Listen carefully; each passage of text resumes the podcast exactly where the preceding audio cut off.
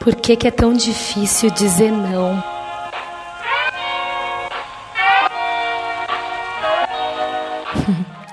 Nossa, essa pergunta ela é uma pergunta, acho que é a pergunta do milhão, né?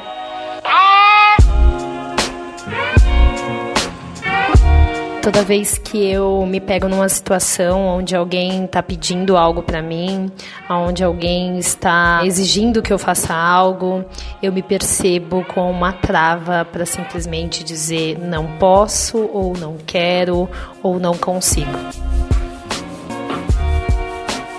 É como se eu dissesse o não e essa pessoa automaticamente me rejeitasse e eu automaticamente perdesse o meu valor e eu automaticamente fosse destruída.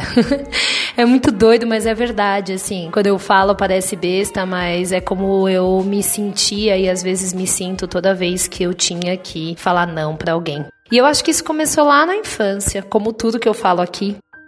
Eu sempre quis ser muito amada, né, pela minha mãe. Eu fui falar não para minha mãe pela primeira vez quando eu já estava na faculdade, porque todas as vezes que eu experimentei dizer o não de alguma forma, eu fui reprimida, eu fui de uma forma ou de outra punida ou até mesmo excluída de algum tipo de carinho, amor, afeto que eu esperava naquele momento. Então acho que não é tão difícil de entender o porquê que para mim é difícil dizer não, né? Se aquilo que significava maior afeto, reconhecimento, pertencimento, que era a minha relação familiar, a minha relação relação com a minha mãe em especial, eh, estava sempre sendo submetida ou sendo validada apenas quando eu dissesse sim, amém, concordo, vou fazer, tô indo, e passasse por cima das minhas necessidades, das minhas vontades, de tudo aquilo que eu tinha vontade. Então, como que eu ia me tornar uma mulher adulta, autônoma, independente, dizendo não para todo mundo, né? Se junto com o sim de sempre, né? Eu também aprendi a ser boazinha né? Eu também aprendi a ser aquela que faz tudo para todo mundo, aquela que tá sempre feliz, aquela que sempre pensa positivo, aquela que tá sempre estimulando todo mundo. Gente, vocês não têm noção do quanto eu fui, bem entre aspas, amada por ser assim. Eu passei de uma infância onde eu sofria bullying, ninguém queria ser meu amigo, ninguém queria dançar comigo nas festinhas, ninguém queria ser meu namoradinho, para uma adolescente mulher que era amiga de todo mundo. Pensa, pensa numa pessoa que era amiga de todo mundo. Eu era muito boa, eu era muito simpática, eu era muito legal. Eu desconhecia a palavra não. Para mim, não tinha hora, meu telefone né, chegava mensagem de madrugada: eu não tô bem, eu preciso da sua ajuda. E eu tava lá. Tinha noite que eu tava em três aniversários, tinha final de semana que eu tinha dois casamentos, e eu tava lá. E não era que eu era falsa, não, gente, eu não era. De verdade. Eu acho que eu só tava operando no modo, o único modo que eu aprendi de sobrevivência, que era o modo agradar que era o modo fazer para os outros aquilo que muitas vezes eu não tinha condições simplesmente para ser amada. E durou muito tempo, viu? Durou tempo pra caramba, tempo suficiente para me destruir internamente, para eu não enxergar quais eram as minhas necessidades, as minhas vontades, para eu me colocar em relacionamentos abusivos, não só amorosos, mas profissionais, de amizade para chegar no momento onde eu me anestesiava com a bebida, ou com o cigarro, ou com as redes sociais, ou quase sempre com o trabalho. Afinal, eu não tinha a mínima noção do que eu estava sentindo. Afinal, se eu tivesse qualquer tipo de necessidade, eu não ia poder recorrer a ninguém, porque eu nunca aprendi como fazer isso. Você tem noção? Eu nunca aprendi como pedir ajuda, eu nunca aprendi como falar sobre os meus sentimentos. Porque eu estava sempre escutando dos outros, eu estava sempre realizando para os outros, eu estava sempre dizendo sim para os outros. A dificuldade que eu tinha de falar o não para outra pessoa era uma facilidade absurda de falar para mim mesma. Era sempre sobre não, não é sua hora. Não, você não é boa o suficiente. Não, você não é bonito o suficiente. Não, você não é merecedora. Não, você não é legal. Não, você não vai fazer isso porque senão você vai ficar sozinha para sempre. Tinha uma voz que era expert em falar não, mas esse não era sempre para mim, sempre me fazendo engolir tudo aquilo que estava emergindo. Eu passei por um processo de muita dor, de um estado depressivo muito forte, que foi quando tudo isso emergiu e veio assim de uma forma intensa. E nesse momento, talvez se misturou demais e eu não conseguia controlar o que era não, o que era sim. E talvez eu me tornei um pouco agressiva, né? Afinal, fiquei tanto tempo sem falar os nãos pro mundo e de repente eu tava lá também querendo falar não para tudo. E foi com muita muita dor ainda que eu entendi que eu não preciso falar não para tudo do mundo, assim como eu não preciso falar não para tudo do meu mundo que eu preciso sim encontrar o equilíbrio. E eu só encontrei esse equilíbrio quando eu comecei a entender que eu sou a pessoa principal a validar as minhas necessidades.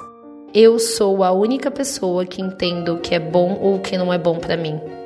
E mesmo que muitas vezes eu não consiga dar nome para o que eu estou sentindo, para o que eu estou precisando, se eu não conseguir de alguma forma, não sei qual ou qualquer forma que seja, expressar isso primeiramente para mim, eu nunca vou conseguir expressar isso para o outro.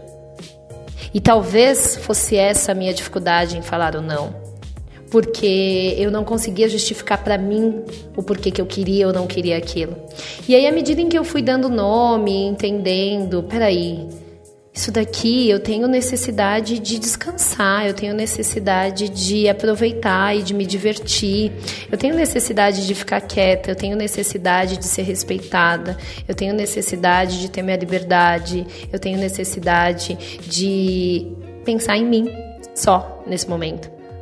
E à medida em que eu fui mapeando essas necessidades, eu fui percebendo que muitos pedidos de outras pessoas confrontavam as minhas necessidades. E eu totalmente, tipo, contra. E aí eu comecei a falar: peraí, eu posso falar para essa pessoa que nesse momento eu não consigo, eu não vou entregar, eu não posso fazer. E se ela, a partir desse meu não, entender que eu não vou ser amada, não vou ser respeitada, não vou pertencer, é porque eu acho que ela não aceita quem de fato eu sou, porque eu passei tanto tempo sendo aceita por ser a boazinha, por ser incrível, mas era uma farsa. Sabe quando você cansa? Será que essas pessoas gostam mesmo de mim? Ou elas gostam quando eu tenho uma grande resposta para a vida delas? Ou elas gostam quando eu sou aquela amiga incrível, conselheira, maravilhosa, como elas sempre diziam? Ou será que quando eu estou me priorizando, elas vão sumir? Tem uma coisa para te contar. A maioria delas somem. Quando você coloca a sua necessidade em primeiro lugar, a maioria das pessoas somem. Mas eu tenho uma outra coisa para te contar. Isso de uma forma ou de outra também é libertador. É libertador saber quem está do seu lado porque realmente quer estar, mesmo que você esteja passando por um processo difícil. E mesmo que seja só uma pessoa, sabe? Porque de que adianta todas aquelas milhares, um monte, centenas de curtidas, amigos, festas, curtição, fotos. Se na hora em que você tá toda cagada, fodida, você não tem ninguém. Se você precisa se esconder de você mesma, com medo de quem você é, não dá, gente, não dá. Todos os dias eu olho para mim e eu reconheço e sou apresentada as partes minhas que eu não queria enxergar. Mas acho que é porque eu tive tanto tempo que reprimir para poder caber nessa caixinha maravilhosa da mulher amiga incrível que todo mundo ama, que hoje eu já não quero mais entrar nesse lugar, voltar para essa caixa. Então tá tudo bem. Tá tudo bem se eu tiver que vir para meu lugar de solidão, sentir essa dor, entender quais são as minhas necessidades e começar do zero né? Eu sei que a gente veste muitas máscaras e aí eu tô dizendo, né, que a gente tem várias pessoas para atuar em vários lugares e que viver em sociedade assim, né? A gente precisa desses filtros sociais. Mas eu acho que, pelo menos eu, com 35 anos, cheguei no momento da minha vida em que eu quero escolher meus próprios filtros. Eu quero escolher as máscaras que eu quero usar, aquilo que eu ainda não consigo deixar sair para o mundo, para a sociedade. Mas eu quero que isso me faça bem, sabe? Eu não quero mais fazer pelo outro. Eu quero fazer por mim, por minha autonomia, pela minha liberdade. E, sim, eu vou perder muita gente mas me questiono, né? O quanto que valeria a pena essas pessoas continuarem na minha vida. E tá tudo bem, sabe? Não acho que eu sou o alecrim dourado que nasceu no campo e que nunca fez mal para ninguém. A gente faz. A gente é tóxico, a gente é abusivo, muitas vezes querendo pertencer, muitas vezes querendo ser amado. Então aqui a ideia não é julgar não. A ideia é só escolher quem que você quer que seja prioridade. Que não você precisa falar agora na sua vida, nesse momento, para afastar de você aquilo que tem te angustiado, te oprimido, te machucado. Quais nãos você precisa falar? Esse foi mais um podcast da Ressignificadas. Eu espero que ele te ajude a refletir e eu espero que você possa estar aqui com a gente no próximo episódio e que você possa refletir bastante sobre isso.